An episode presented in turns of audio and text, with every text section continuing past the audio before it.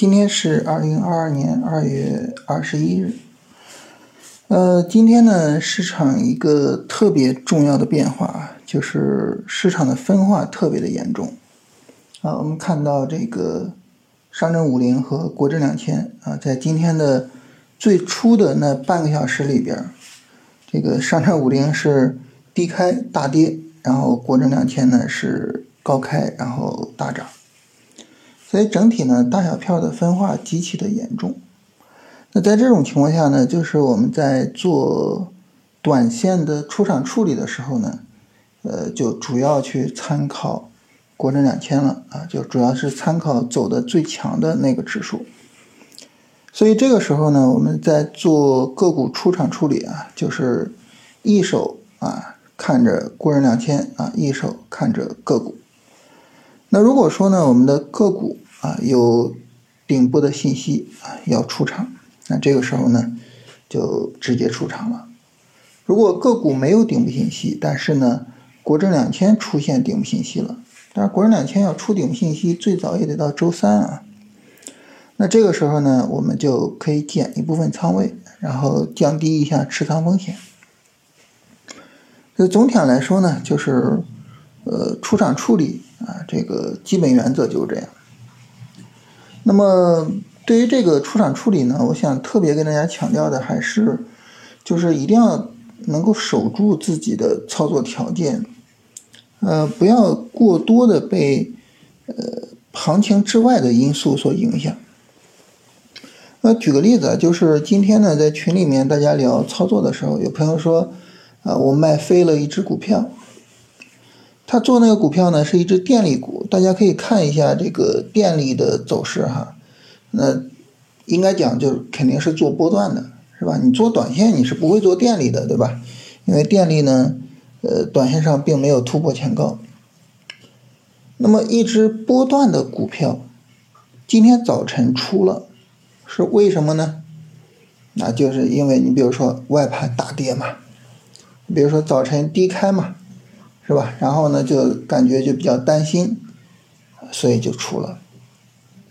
你看这种外盘的下跌也好，啊，这种低开也好，等等的这些吧，就很多呢都是一些交易之外的因素，行情之外的因素。它很多时候呢让我们担心，但是呢，呃，就是它对我们又起不到什么正面的作用。所以这个时候，就这些东西，其实可以考虑就完全不看了，要不然就是有害无益。当然，大家可能会说啊，说这个外盘对我们的行情确实会有影响呀，对吧？那你完全的不看外盘，它靠谱吗？这个事儿呢，我们得琢磨琢磨哈。就是一个事情呢，它对于行情有影响，那么。这个影响它会是什么样的？准确的说，它大概率的会是什么样的？这个事儿大家研究过吗？对吧？如果说你没有研究过，或者是你研究了之后发现它没有一个稳定的概率性啊，有些时候呢，哎，外盘大跌低开，暴跌下去。有些时候呢，外盘大跌低开，涨起来了，就没有一个稳定的一个说它就是会怎么样。那这个时候，那你说这个因素你还有必要考虑吗？是吧？那这个因素除了扰乱你的判断，它能够对你的操作产生什么正面的、积极的作用吗？就不会了。所以呢，即便啊，这个外盘大跌，你比如说此时此刻啊，呃，我我现在是晚上九点五十分啊，此时此刻，欧洲的股市正在大跌。那明天呢，我们可能又是低开。但这种事情，你说有必要过多考虑吗？如果你真的找到了规律性，没问题啊，是吧？真的找到了外盘和 A 股的相关性，那当然可以去用啊。但是如果找不到的话，这些东西呢，可以不用过多考虑。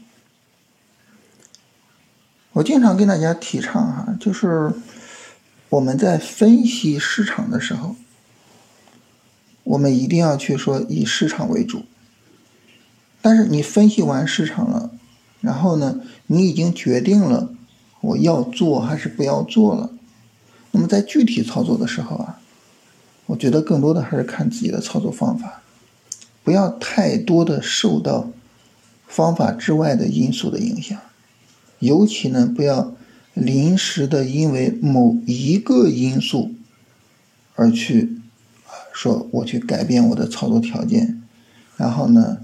我去改变我的操作规划，这个事情呢，它事后引发的往往就是后悔，啊，就是不要过分的去看重这些，呃，某一个偶然性的因素，啊，稳定的按照自己的方法做，就是我今天呢特别想跟大家强调一点这个事情，啊，因为我觉得特别的可惜哈，就是明明是一只做波段的股票。可能要持仓持有几个月的股票，结果就因为某一天外盘大跌，然后就就就卖掉了。就这个这个这个对比太强烈了，我我我不知道大家能不能感受到，这个对比太强烈了。